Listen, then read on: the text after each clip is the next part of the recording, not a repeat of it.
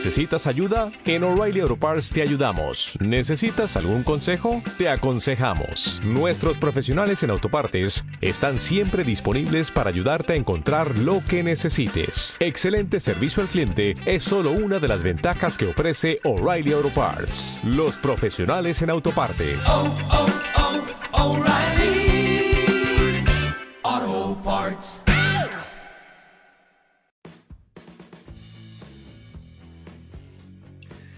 Hola, hola, ¿cómo están? Espero que muy bien, cuando sea que escuche este podcast. Capítulo número 31, Resistiendo. ¿Cómo está, compañero? Estamos muy bien aquí en este capítulo, nuestro primer especial solos y además celebrando que ya cumplimos un tercio de lo que debería durar este experimento.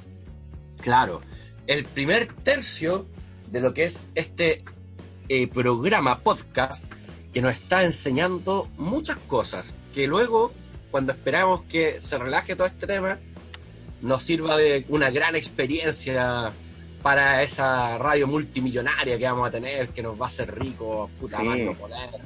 ¿Cachai? Vamos a Que ser como los mochati. Vamos a, Claro, a disolver nuestro sindicato. Exacto. Vamos a hostigar a nuestros periodistas. Los vamos a demandar. Y vamos a usar como suspensores. Y vamos a ser como Larry Kings. Es que, weón, yo no quiero usar suspensores y es lo que debería usar, pero no quiero convertirme en el guatón con suspensores todavía, weón. Pero, ¿sabéis que donde tengo guata, por delante me empuja para abajo el pantalón y como no tengo plo- poto, no hay nada que haga que se resista a bajarse los pantalones. Y siempre, siempre se me ve la raya, weón. Puta, pero voy a tener que convertirte en el, en el profe gordo con suspensores. po, weón. Y no quiero ser el profe gordo con suspensores, falta que me ponga un gorro de paja nomás y me pinte dos, eh, como weas coloradas en los cachetes y eso, no, qué mal, weón, voy a hacer, Voy a un hacer- Un cliché. voy a hacer un cliché, weón. Prefiero ser el, el cliché del curado o, no sé, del weón, de cualquier otro, pero weón, el guatón con suspensores, ¿por qué? ¿Te imagináis después me da por usar unita? No, weón. Voy a ser como este, como este viejo que era de la, el rector de la Chile. Que era El rector masón. de la Chile, Es weón, que era no, masón. Sí, weón, no, no, no, no, no, me niego, pero bueno. Pero tenía una opción. Yo tuve, yo tuve un día ahí nomás, weón. Hoy día amanecí averiado. ¿Cómo es eso? Puta, ayer me caí en un charco de alcohol. ¿Te caíste o te tiraste de, hocico? Me tiré de hocico un charco de Ya. alcohol, weón, y. Puta, qué más cocido, weón. Empecé a tomar como a las nueve y media, de haber terminado no sé a qué hora, weón, no sé a qué hora me fui a acostar, pero cuando me fui a acostar estaba ultra cocido. Ultra, ultra Espérate, ¿nueve y media de la mañana? No, no, nueve de la tarde empecé a tomar y me acosté como a la no sé qué hora. Pero estaba como zanja. Ah, yo pensé que te había ido a acostar a las nueve y media de la mañana. No, no, yo no duro tanto, weón. El, el carrete más largo del, del mundo. Por Zoom. ¿Porque fue por Zoom o rompiste tu... Y fue por Zoom. fue por Zoom? Oye, Ah, mi hijo putativo, ese trató de ir a un carrete, pues, weón. Y oh, mi pareja le dijo, no, no, no, no, no. ya. Oye, Está, está dio entrando... lata igual. Puta, está- debe ser tan penca para la gente que tiene, no sé, entre 17, 23 años estar encerrado en la casa. Oh, weón, qué mal. qué mal. Pero bueno, así que estuve con caña todo el día y por eso estoy como dañado, un poquito dañado. A ver, Pero ya me siento mejor del cuerpo, ya boté todo lo que tenía que votar y puta, ya estoy un poco mejor. O sea, no, ya estoy mejor, pero todavía me tendría que así como lavar una ducha y terminar de expulsar todo lo que consumí ayer y me sentiré excelente, ¿cachai? Pero bueno, no fue una de las peores cañas, no, no está ni, ni dentro de las 100 peores cañas que he tenido. No, porque por último... Yo he tenido más de mil cañas. No es algo que me enorgullezca, pero me enorgullece. te, te hace que- sentir con identidad. Así que ese fue mi terrible día. ¿Cachai? No. Qué, qué- qué bien. Yo estuve eh, piola en la casita, tratando de comer menos. Cambié mi desayuno de pan con mantequilla por avena con yogur. Y a los a la media hora después almorcé. Así que no, no sé si mi, mi experimento de desayuno funciona o no. Vamos a ver mañana. Y además buscando información para este mega especial de animalitos. ¿Qué tenéis que decirnos sobre eso? Mire, tengo harto que decir respecto al especial Animalitos. ¿ya?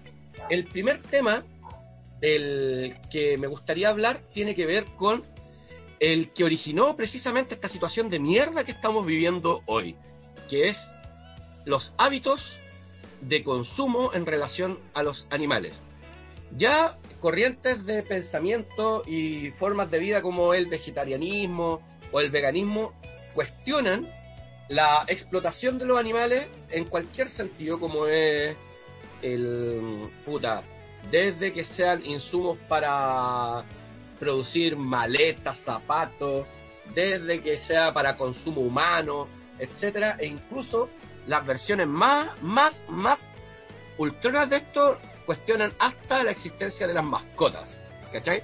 Ujú. Y siempre ese cuestionamiento ha existido. No obstante, eh, asumiendo que es cuestionable consumir animales y todo ese tipo de cosas, eh, de todas formas hay un, unas normas mínimas que uno debiese tener, ¿cachai? Al consumir animales. De hecho, yo he tenido una relación con el consumo de animales de muy larga data, porque mi familia es del campo, ¿cachai? Y efectivamente, mi abuelo criaba chancho y criaba todo el año el chanchito, ¿cachai? Y en septiembre íbamos y nos fileteábamos el chancho, uh, que lo pasábamos bien. Y comerse un chancho tiene un trabajo harto arduo, porque es difícil matar chancho. Pero ahí tuve mis primeras como dudas respecto a la forma en que se hacen estas cosas. Porque efectivamente, cuando en el campo mataban un animal, lo hacían escondido. ¿Cachai? Y es porque efectivamente hay una regulación respecto a el consumo de los animales, cómo deben ser las condiciones en que los animales son sacrificados para comérselos, ¿cachai? Porque no se puede Entonces, faenar en cualquier parte. no podía hacerlo en cualquier parte. Y se hace escondido. Y por lo general, si los pacos te pillan, es multa. Y por eso, obviamente, todo el mundo lo hace escondido. ¿Cachai? Y yo creo que en general la ese tipo de situaciones en Chile se da mucho y claro, pero dentro de todo se da con animales que no transmiten este tipo de virus. ¿Cachai? Por ejemplo, transmitirán la triquinosis o la lombriz solitaria, que creo que son diferentes. No soy experto en el tema de las lombrices, las lombrices que tenemos en nuestro intestino.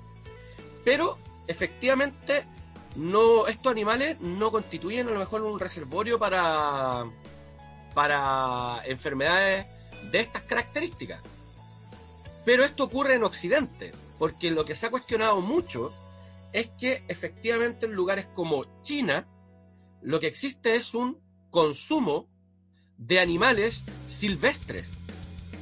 ¿Ya? Y también en China existen granjas de animales exótimo- exóticos para su consumo. Entonces, Y estos mercados. y estos mer- eh, existen estos mercados en donde se venden animales vivos o se son sacrificados ahí mismo, donde los cocinan muchas veces ahí mismo, y es en este contexto de donde nace la, la peste que estamos viviendo ahora, y por eso es súper importante reflexionar acerca de la seguridad alimentaria. Me explico.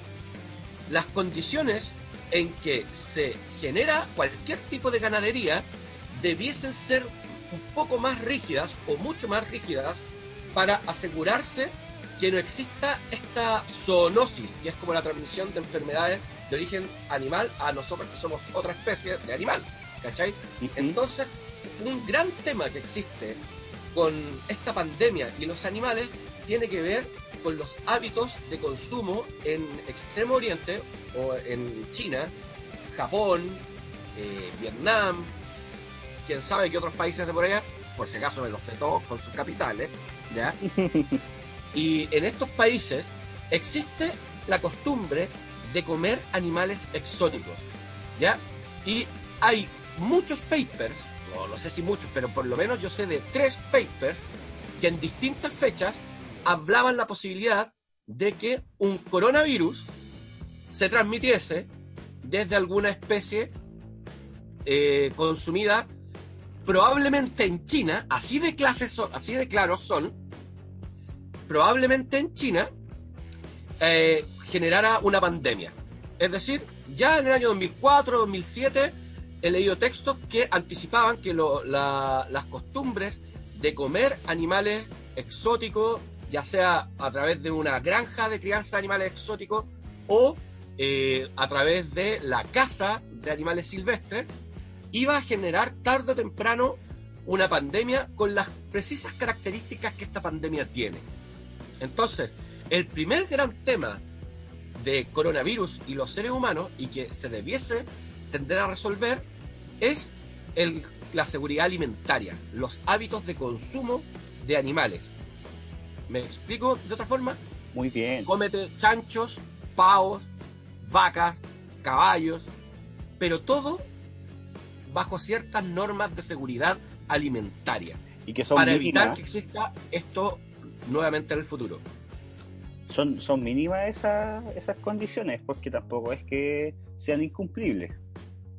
Pero no se cumplen, pues. No, no, se cumplen. Yo vi, yo vi, videos del mercado de Wuhan, vi varios, vi por lo menos unos 10 videos, y lo que tú veías ahí eran gente con murciélago empalado, que lo estaban cociendo con un soplete, pitones que estaban siendo, pitones, me refiero a la serpiente pitón, esta grande, destazadas ahí mismo, perros que eran sacrificados ahí, pa, con machete y salpicando eh, sangre para todos lados, y mucho turismo alrededor de esta salvajada, ¿cachai? Mucho turismo. Entonces, uno, el mercado ese, y probablemente muchos otros mercados que probablemente también ahora estén cerrados, eh, no cumplen con las medidas sanitarias necesarias. Y dos, debe haber un apoyo a todos los eh, científicos, biólogos que estudian cuáles son los virus que contienen, o que más que contienen, los virus que cada especie eh, desarrolla. ¿Qué virus se desarrollan en cada especie? Hagamos un recuento de. Tengo cuatro acá que son los que se sospechan. Primero el SIDA, que se originó en chimpancés. O en mono, claro, en chimpancé o creo que en mono verde creo que le llaman. También se sospecha que el ébola puede provenir del murciélago de la fruta. Sí. El, el MERS-CoV, que es una clase de coronavirus, tuvo un origen... En los camellos. En, sí, en Arabia Saudita, en los camellos. Eh, uno que tiene tuvo su nacimiento en, animales de estos más seguros sería el de la vaca loca. Las vacas locas, claro. O el, y o el H1N1. La gripe porcina. La gripe porcina. Pero también estuvo este la gripe aviar. La gripe aviar. Pero no fueron tan devastadoras como han sido hasta ahora el. Es que, ¿qué es lo que pasa con la gripe porcina? La gripe porcina yo creo que es el más parecido. ¿Cachai? ¿En, qué sentido? En cómo se expandió, etcétera. Ahora, no era tan letal, parece como este. Pero en general, este tipo de eh, virus siempre se da en lugares que no cumplen las condiciones sanitarias, ¿cachai?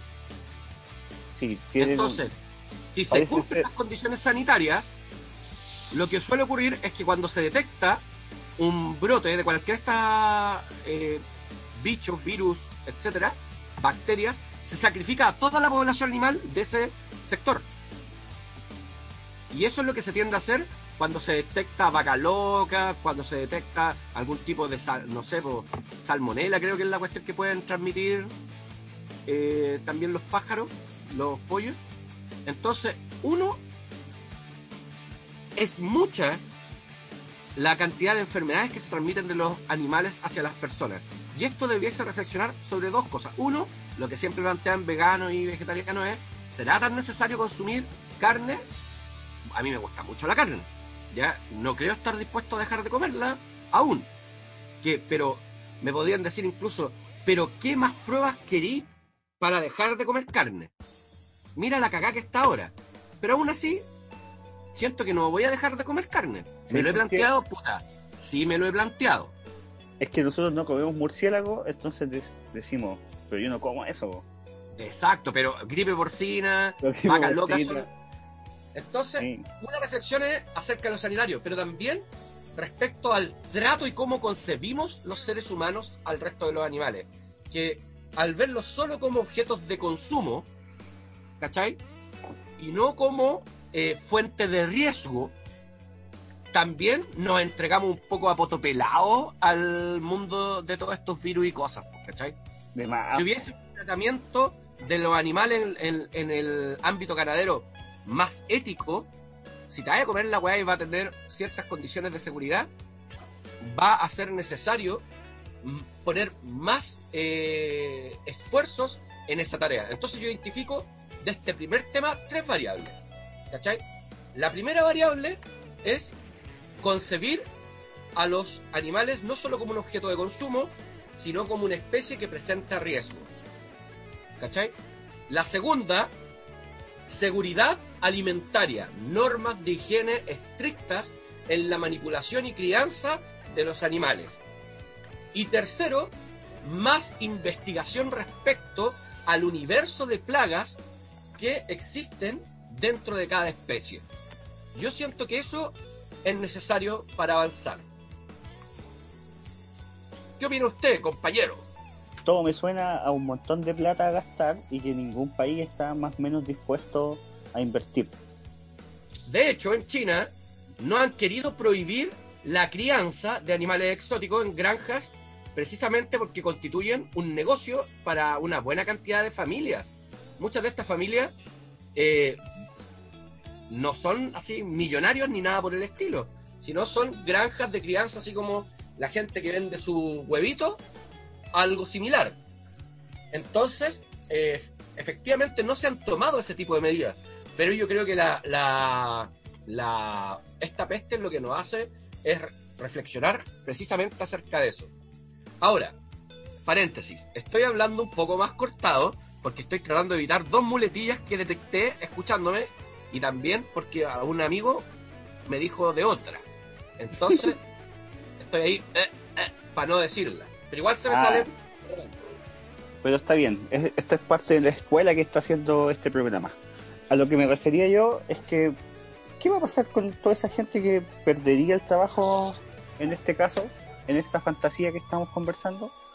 Pensemos en Chile. En Chile hay mucha gente que tiene gallinas y come huevos y los vende.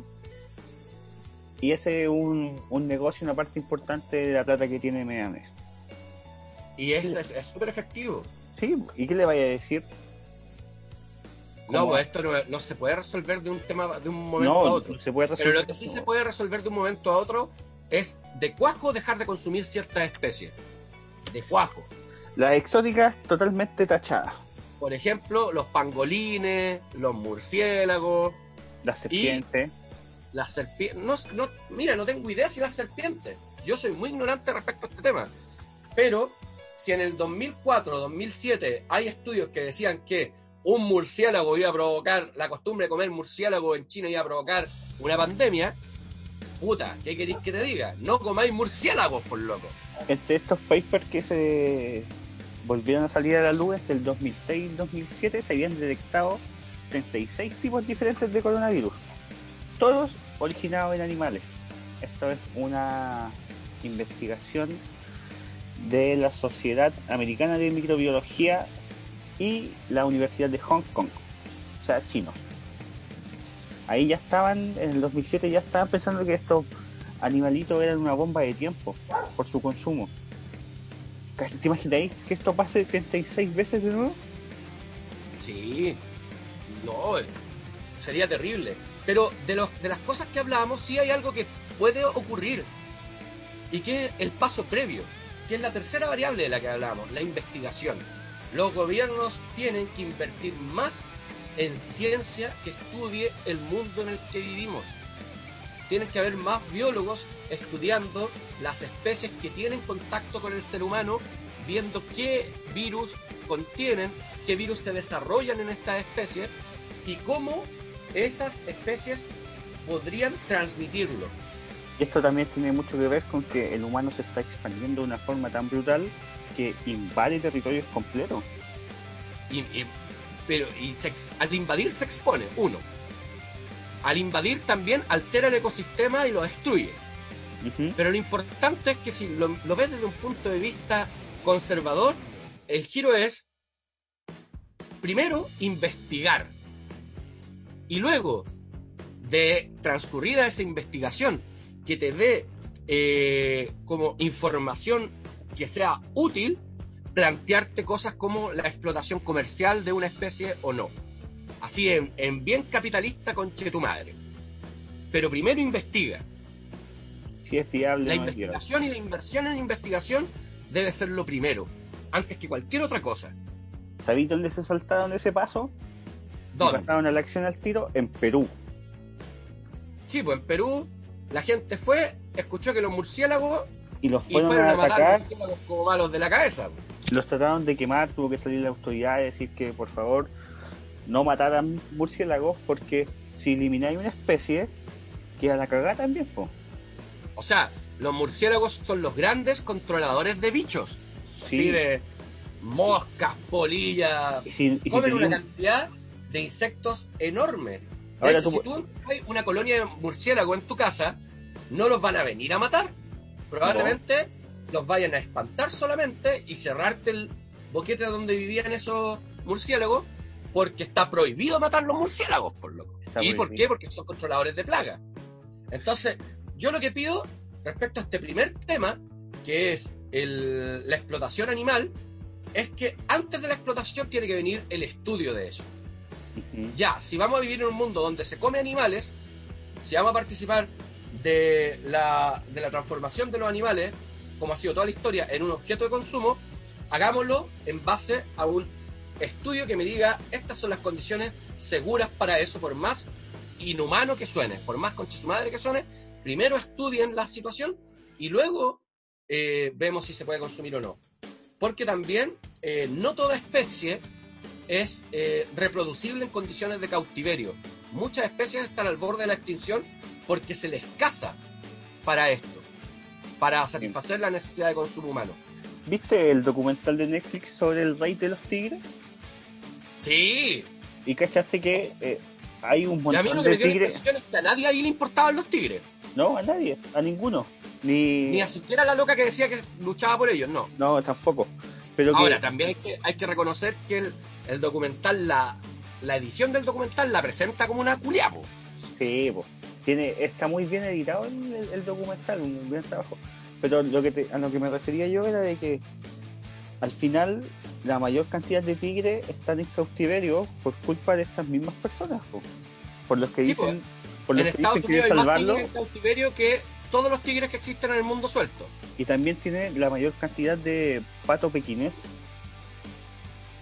porque su consumo es muy, eh, querido ahí en Estados Unidos.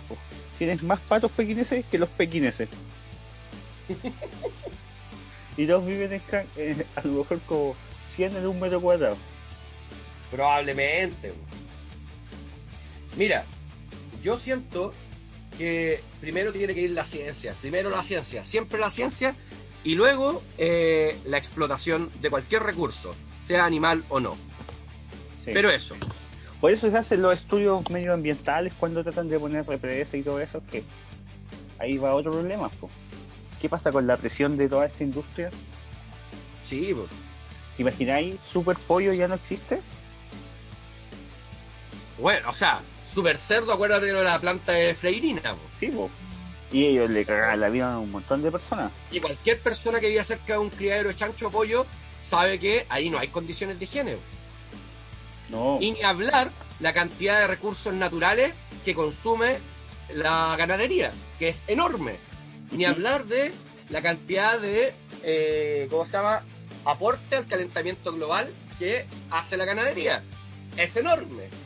Entonces, efectivamente, no solo el estudio y luego la comercialización, sino qué nivel. A lo mejor simplemente hay que producir menos carne y que sea más cara y que uno tenga que comer, la gente que come carne una vez al mes o dos veces al mes, no todos No. los días, porque no solo te podía enfermar, sino la, la weá está dañando el planeta. ¿Cachai? Y pasaría a ser un. El otro problema es que pasaría a ser de lujo, un lujo máximo. Sí, po. así que a mí aún yo no he conseguido eh, hacerme una idea cierta de qué pensar respecto a, a la explotación animal. Sinceramente no creo que vaya a decantar en un proceso de pasar a ser vegetariano ni nada por el estilo. No creo que vaya a ir a ese, a ese- esa vaya a ser mi derrotero. Pero sí consumiría Mejor. menos. Egoístamente uno piensa ese debiese ser el futuro, Pero que ese futuro no llegue cuando yo todavía esté vivo y pueda comer carnecito. Algo así. Es que el sabor de la carne es tan adictivo. Eh, yo tampoco sé si dejaría de comer carne, pero sí comería menos. No sé qué tanto menos. Tampoco sé si como mucha carne o no. En muchos restaurantes eh, que yo vivo en otros países, cuando le decís que no queréis carne, te ofrecen pollo. sí, bo, a mí una vez me pasó eh, estando eh, yo salí con una niña que era vegetariana así media activista y estábamos como en una feria navideña y dijo "Oh, tengo hambre mira y venden fajitas y dijo ya quiero una fajita de con choclo lechuga y no sé qué más sin carne. Se la dan, avanzamos un poco, camina y, dice así, puta la weá, ¿qué pasó? ¿Qué pasó? Tiene pollo. y le fue a reclamar y dijo, pero señora, si usted me dijo sin carne, sin carne es con pollo. Y así, ah, o también que, por ejemplo, alguien le decía sin carne, pero por- con, le traían mariscos. Una compañía le trajo una vez un sushi sin carne, pero con salmón.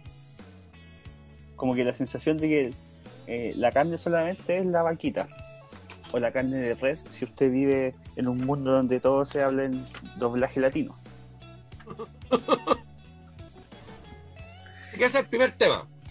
Sí, está Y difícil. el segundo eso. tema, el segundo tema que yo creo que es súper importante, es el de la experimentación animal, weón. Ah, bueno, ahí también China. Porque ahí estamos, ahí está el otro lado de la hueá, ¿cachai? Porque puede que la experimentación anim- animal sea lo que termine solucionando este entuerto, ¿cachai? Entonces, ¿bajo qué condiciones uno experimenta con animales? ¿Cuándo es justificable experimentar con animales? ¿Es todavía necesario experimentar con animales? Yo estuve tratando de investigar y el debate es muy amplio. Y creo que en un futuro debiésemos hacer de verdad un especial animales, pero con gente que sepa el tema, porque son muchas las variables que intervienen. Así, muchas. Por ejemplo, de lo que me enteré es que en experimentación animal hay un- una práctica bioética, que sería el cumplimiento de las tres R's. La primera R Eso, consiste, eso no es para pagar fogata. la primera R consiste en reemplazar de forma parcial o total el uso de los animales. Es decir, si es posible no ocupar animales o ocuparlos solo en forma parcial para un estudio, no me refiero a una parte de un animal, sino solo durante una parte del proceso del estudio, reemplazarlo. La segunda R sería reducir el número de animales por experimento. ¿Cachai? Tratar de que la cantidad de animales que tú utilices al experimentar sea lo menos posible. Y el tercero, refinar los procesos durante la cría, experimentación y eutanasia de los animales con los que se experimenta. Para evitar en lo posible el dolor. y el puta, y lo, de mierda que debe ser ser un animal que existe para que experimenten con ellos. Dentro de este mundo de la experimentación animal, averigüé que, no sé, existen más de 400 cepas de ratones. Solamente para experimentación. Es decir, así como razas de perro, hay razas de ratones. Cepas que le llaman. Y por ejemplo, algunos animales, algunos ratones, solo sirven para probar ciertos tipos de tratamientos. Tú podrías decir, a eso le llaman modelos animales. Y tú podrías decir, por ejemplo, ya, pero si este ratón no tiene estos genes, no son seres humanos, ¿cómo van a estudiar cosas de seres humanos? Pues actualmente, a través de procesos de transgenia, se insertan genes humanos para poder probar tratamientos en ratones. Entonces es un tema complicadísimo. Claro. Y lo que yo leía de los expertos es que hay una mayoría de los expertos que defienden, o sea, más que defender, que dicen que no existe posibilidad de avance médico sin experimentación animal aún. La ciencia no existe, no, no ha llegado al nivel de reemplazar completamente el uso de los modelos animales. Ahí algún, eh, ¿cómo se llama?, terrorista del animal va a decirte, puta, entonces que muera la gente que tenga que morir. Y yo no puedo estar de acuerdo con eso. Está complicado. Hay una minoría de gente en el mundo de la medicina que dice que ya es posible no trabajar con animales, pero eh, son todavía un, es un tema abierto, no está zanjado. En algunos es casos, 100% efectivo, nadie podría, o sea, no, no tenéis cómo eh, zanjar esta discusión en el fondo aún. Y la única forma de hacerlo es que privados y gobiernos inviertan en ciencia. que, sea, que se adelante el proceso, que sea más rápido encontrar la forma de no hacerlo. Exacto. Lo que Así te iba a que- comentar sobre eso yo es que en China se, eh, se dio luz verde a que se trabajara con un medicamento en base a bilis de oso, que supuestamente eh, sería efectivo contra el coronavirus. El problema es que estos osos ya en China están siendo explotados porque usan la bilis de oso en estas cosas como en estos medicamentos. Mágica. Claro, como esto, así, aleta de tiburón que venden así como expresión central, que es como que sirve como Claro. para todo. Ya. Ahí Pero ojo, yo creo que esto simplemente es parte del progresivo empoderamiento de la medicina china. Cuando Estados Unidos ahora se resta de la Organización Mundial de la Salud y deja de financiarla, ¿quién crees que va a relevar a Estados Unidos? la otra pute- la otra potencia, po. va a ser China. ¿Y qué pasa con los chinos? Que los locos todavía validan toda esta mierda de medicina china. sí, Entonces, si la OMS, la Organización Mundial de la Salud, queda financiada por los chinos, va a tender a equipararse la medicina china, que perdón, la gente que cree en ella, pero que son muchas veces pura weá, no, no se pura sustentan. creencia, sin ningún estudio que las respalde. Entonces, yo dudo que en la bilis del oso vayan a encontrar la cura para este coronavirus. El principio activo de la bilis de oso es ácido biliar ursodiol. Ese sería el principio activo de la bilis de oso, pero esto también se puede hacer, eh, se puede producir químicamente en el laboratorio. Entonces hay personas que dicen que para que necesitáis un oso, si lo Si podía lo podía hacer, hacer, lo voy a lo hacer en un laboratorio. en laboratorio. probablemente sea mucho más barato que tener que criar un oso toda su vida, alimentarlo, solamente lo peor- meterle. Lo peor es a que ni siquiera una- los matan. Les No, tienen pues. como un catéter puesto Sí. para que la bilis vaya saliendo. Así es. Oye, yo lo hallo terrible. Hay granjas completas de osos capturados para extraerle su bilis. Oye, mira, la Dani me viene a mostrar una maravillosa salsa de tomate pomarola artesanal que fabricó. Solamente para dar su punto de vista de que ella no come carne y que nosotros podríamos hacerlo. Yo creo que no, la Dani no, no, no es una convencida del antimaltrato animal. Es alguien mañosa. Ya. Bueno, pero en cuanto al tema de la experimentación con animales, yo creo que eh, no tengo los elementos eh, teóricos para decir hay que dejar de experimentar con animales. Y ante esa duda, puta, prefiero que experimenten animales y encontrar una vacuna rápida con todo lo que eso conlleva. Y este es el tema de fondo. Y es que muchas veces los seres humanos preferimos no saber las cosas. Preferimos hacernos los hueones. Para no tener que eh, reflexionar en torno a un tema que nos cause escosor. Y yo creo que no debiese ser así. Tenéis que debieses saber que hay animales que están siendo torturados para salvar a la humanidad. Y puta, va a tener que hacer las paces con esa wea o no. Yo en este momento, por más que me cause tirria, soy capaz de hacer las paces con eso, porque creo que el beneficio mayor es eh, encontrar una cura para la wea. Pero también hablo desde el desconocimiento. A lo mejor, si conversara con un médico que me dice la experimentación animal no es necesaria por tal y tal motivo, puta, a lo mejor daría mi. O sea, cambiaría mi forma de pensamiento. Pero hasta el momento eso no ha pasado. La información que he encontrado plantea dos puntos de vista muy encontrados. ¿Cachai? Muy, muy encontrados. En el fondo tenéis que pensar si son ellos o nosotros. O sea, seríamos antropocentristas en ese en esta Yo discusión. lamentablemente soy muy antropocentrista. Así, Y duele-. Duele, duele un poco darte cuenta de, de eso. Que Ahora, lo que, me, lo que sí me cargaría es que mañana se anunciara, se descubrió la vacuna para el coronavirus. ¿De qué es? Bilis de oso. ¡Ah! ah, no, no, no, no, no va a pasar. Ahí sería terrible la wea. Pero Así que eso con la experimentación animal.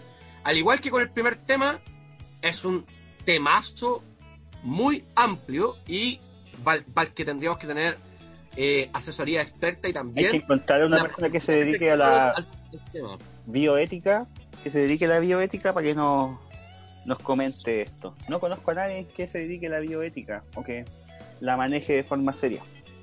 Yo conozco un biólogo, le voy a preguntar, le voy a preguntar. Y ahí te informo cuando le pregunte. Sí, total tenemos eh, 59 capítulos. Más que improvisar.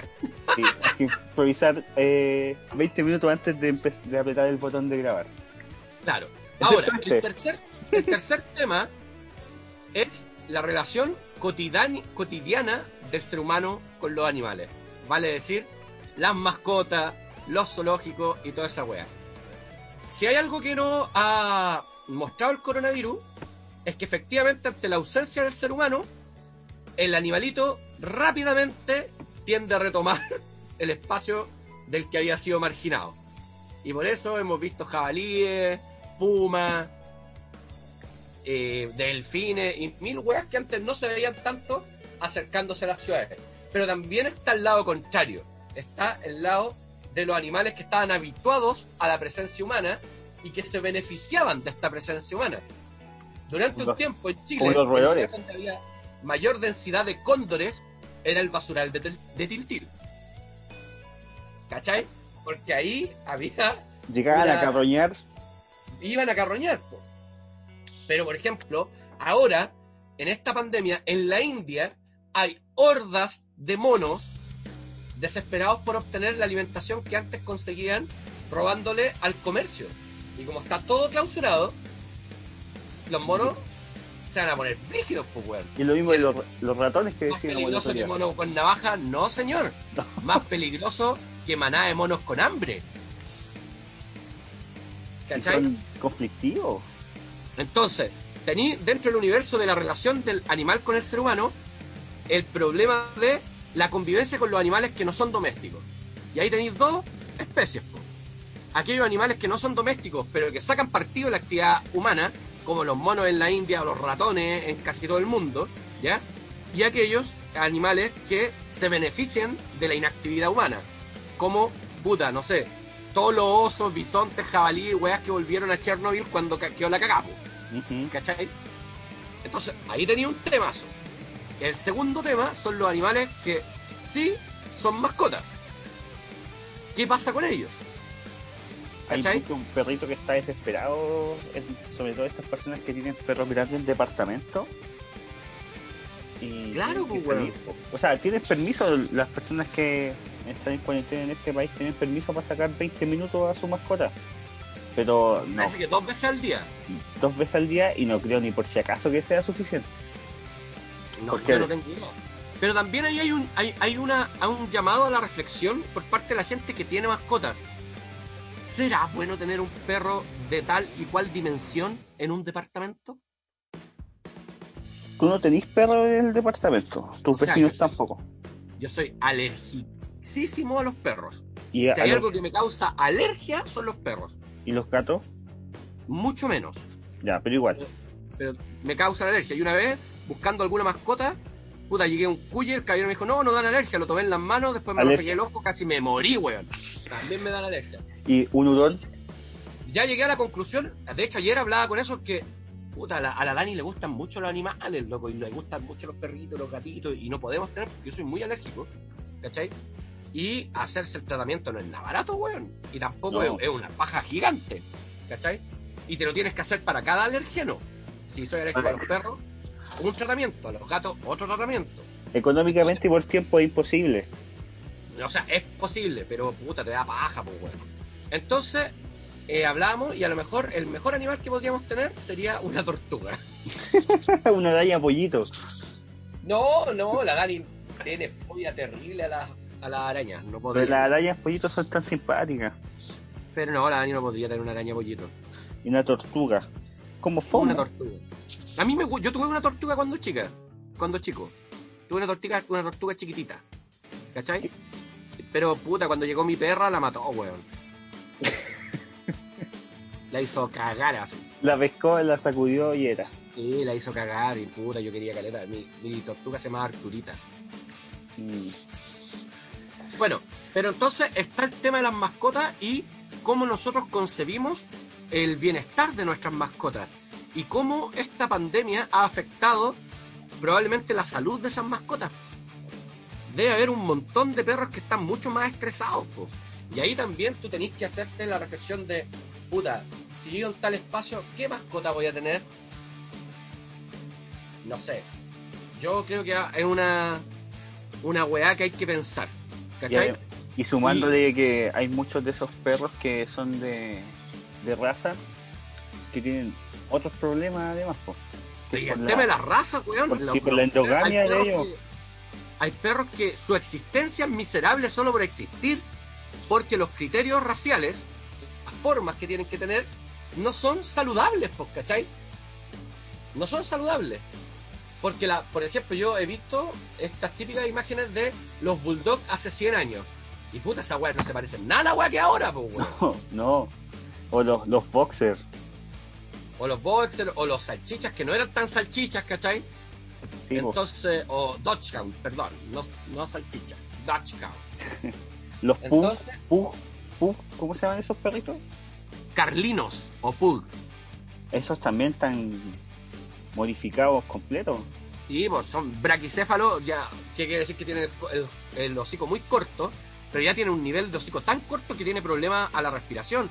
Hay perros culiados que desarrollan hongos en los pliegues de su piel. No, weón, si es terrible el tema de, lo, de, de las razas. Entonces, también pensar en, puta, al tener un animal de tal raza, no estoy eh, aportando a que estos criterios ultra conchetumadres sigan existiendo? Yo creo que sí. Sí. Y es terrible porque tú querías a tu perro, po. Es decir, puta, es que yo quiero un, un bulldog, quiero un carlino, quiero un pug, quiero un dogecown. Puta, a mí, yo hallo tan bonitos esos perros salchichas culiados. Pero, weón, al tenerlos no estáis eh, ayudando a que sigan existiendo perros que tienen una salud de mierda. Puta, sí lo estáis haciendo, lamentablemente, weón. Puros regalones del, veterinario. Sí. Y el tercer tema de la convivencia de los seres humanos con los animales es el de los zoológicos. ¿Cachai? Y es, en este, en este COVID también ha habido un problema. la mayor parte de los zoológicos, cuando nacen, nacen como entretención. Esa es la verdad. De hecho, en este documental del Rey de los Tigres, no puede ser más evidente que digan que los weones están enamorados de los tigres. No. que los- no, weón, la weá es un negocio. Esta es mentira que ni ellos se lo creen. Pero los, muchos zoológicos actualmente no cumplen ese rol de entretención como sentido, sino que su sentido es la investigación y la preservación de los animales. Me explico. ¿Cómo funciona la Hace, hace un preservación? tiempo, hace un tiempo llegaron a Chile un par, una pareja de pandas rojos al zoológico de Santiago. ¿Por qué? Bueno, no solo para que la gente los fuera a ver, sino porque uno de los problemas que existen con muchas especies de animales es la endogamia. Como su hábitat están tan fragmentados, tienden a ser endogámicos y eso genera eh, nuevas generaciones más enfermizas, etcétera, más débiles. Que es lo que decíamos de los perros. Un- uno de los propósitos de los zoológicos es mantener poblaciones genéticamente diversas, separadas, e intercambiarlos para generar una población con una salud más robusta. Eso ya no lo puede hacer la naturaleza por sí mismo. Me explico. Hay que ser bien claro con esto, pero si no es por los zoológicos, los tigres ya se iban a extinguir. Sí. Los pandas se extinguen si no es por los zoológicos. Tú puedes decir, no, pues no es por los zoológicos, es por los seres humanos. Bueno, los seres humanos no van a cambiar sus modos de conducta, no van a dejar de depredar el bosque, no van a dejar de eh, eliminar la selva de Borneo para plantar eh, palmas para hacer aceite de palma que tú te estás comiendo en un montón de productos, ¿cachai? O utilizando en un montón de productos, no lo van a dejar de hacer. Los zoológicos cumplen esas dos funciones, eh, que son pres- preservar la diversidad genética y hacer estudios científicos de poblaciones de ciertas especies. ¿Cachai? Y cobran entrada porque precisamente el Estado no financia esa weá, pues, weón. Porque el Estado gasta muy poco en ciencia. Exacto, po. El Estado no va a financiar esos estudios. Entonces, ¿qué hacen? Puta, abren un zoológico al público y tienen una forma de financiamiento. De hecho, actualmente, por ejemplo, en Alemania, el zoológico de. ¿De dónde era? Tierpark Neumünster, en Hamburgo, plantea que en el peor de los casos tendría que alimentar a sus anima- animales sacrificando a otros por la crisis de pandemia. Eso serían los En animales más caso. pequeños para los animales más grandes. Exacto. Bueno, de hecho, si tú vas a cualquier zoológico, tú decís, ay, pero ¿por qué tienen ovejas? Bueno, ¿por qué crees que tienen ovejas? Para esos, Hoy hay felinos, tantos para esos, para esos felinos, ¿Por qué creéis que hay tantos conejitos? Y de hecho, cualquier persona que tenga, no sé, culebra, sabe que tiene que ir o a comprar su ratoncito cada cierto tiempo, o tienen sus criaderos de ratoncitos. ¿Cachai? sí, porque los animales comen animales. Entonces, efectivamente, en los zoológicos también hay un hay una dialéctica eh, polémica, que es, puta, el estudio de los animales tiene que ser en un zoológico. Dos, ¿pueden dejar de existir los zoológicos? Tres, y si tienen que existir los zoológicos, ¿en qué condiciones y con qué financiamiento? Entonces, weón, eso es el lo más tema- importante de lo que conversamos. ¿En qué, condi- cuenta? en qué condiciones son? tenemos por lo menos 12 temas, 12 temas con los animales. Eh, solo pensando desde el punto de vista de esta pandemia. ¿Cacha la bola? Y el- Experimentación animal. ¿Cachai? Transgenia con los animales. Explotación de los animales. Tráfico de animales exóticos. Relación de los seres humanos con las mascotas. Relación cría. de los seres humanos con los animales eh, a los que desplaza de su eh, hábitat. Eh, relación de los seres humanos con los animales que se benefician de la actividad animal, o sea, humana, siendo salvajes. Eh, weón, eh, relación de los seres humanos con eh, las mascotas a través de la, del proceso de su evolución como mascota, generando condiciones de mierda de vida para animales que porque son bonitos tienen que tener salud como el hoyo. La Entonces son selectiva. demasiados temas, ¿cachai? Y falta el, falta el de los circos. Y el de los circos, no, es que para mí el circo ya ni siquiera es tema. No pueden existir animales con El circo no tiene que tener animales. ni da- y puta, tampoco deberían haber acuarios que son un espectáculo con delfines y weas. Ah, El otro día-. El otro día vi un meme que decía, oye, esta orca lleva 50 o 30 años dando la vuelta en esta piscinita. ¿Cómo vaya?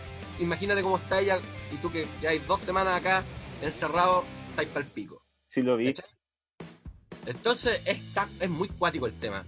Yo creo que hicimos un esfuerzo por tratar de hacer este especial, pero puta, yo investigué media hora y me di cuenta que Era, era mucho.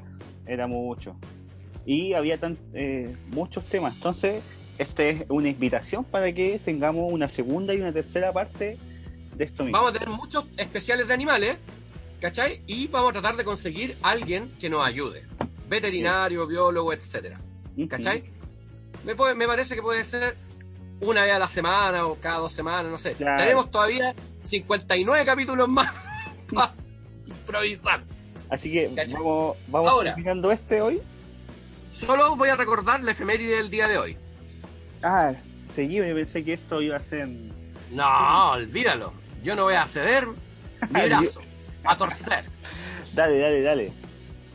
Hoy día, deja buscar la fecha, eso sí, para no venderla. Hoy día estamos a 19. Hoy día está de cumpleaños un partido que para bien o mal ha sido muy importante en la historia de Chile. ¿Qué partido? En 1800, no, en 1900, puta, es que no me acuerdo bien la fecha, por eso no quiero venderla. Pero hoy día está de cumpleaños el Partido Socialista, weón. Ah, Y tú sabes que eh, el Partido Socialista cumple hoy día 87 años. Hace 87 años lo fundaron. Y lo que nosotros hoy día conocemos como Partido Socialista y que tenemos como esta especie de puta, estos hueones son puros hueones políticos que tuvo odiar y todo el deseo. Puta, igual el Partido Socialista ha tenido una historia de lucha por los trabajadores muy larga a lo largo de todo el siglo XX. ¿Cachai?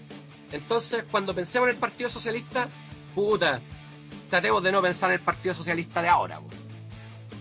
Sino en el de Oscar. ¿Cómo se llama? Oscar Schn- Schnake. Snake. Schnake. Sí, Él fue el, el- el fundador. sí. Tratemos de pensar en ese sujeto. Mira, acá encontré, me acordé de la fecha. O sea, no, la encontré que diga. El 19 de abril de 1933. ¿Cachai? Yo creo que esa es una, eh, es una fecha importante. ¿Por qué? Porque efectivamente, y hay que reconocerlo, sin este partido, muchos de los derechos de los trabajadores no existirían. O sea, anda, te lo doy por. Te lo doy. O hubieran llegado mucho más tarde en la historia de nuestro país. ¿Cachai? Ahora, puta, no pensemos en el Partido Socialista de hoy cuando digamos está de cumpleaños el Partido Socialista. Pensemos en esos. En las bases. Por lo menos en las bases. 1933, Por lo menos en las bases que se portan bien. Sí, po. Sí. Así que eso por el día de hoy. Eso por el día de hoy. ¿Cuál es tu político del Partido Socialista de hoy favorito o slash odiado?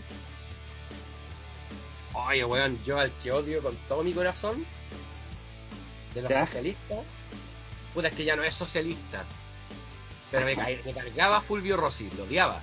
Puta, yo estaba pensando en el mismo weón porque eh, lo apuñalaron con ketchup, weón. Ya, culiao. Oye, no salió más desordenado que la chucha hoy día, weón. Y era un especial. Pido disculpas por este podrio de programa. No, salió entretenido por lo menos. La Ya, gente- espero que sí. Insistimos que la gente no irá a buscar aquí información, viene a, A escuchar wea. a Ya, escuchar weón. Ya, chao. chao. Nos vemos. Oye, Martín,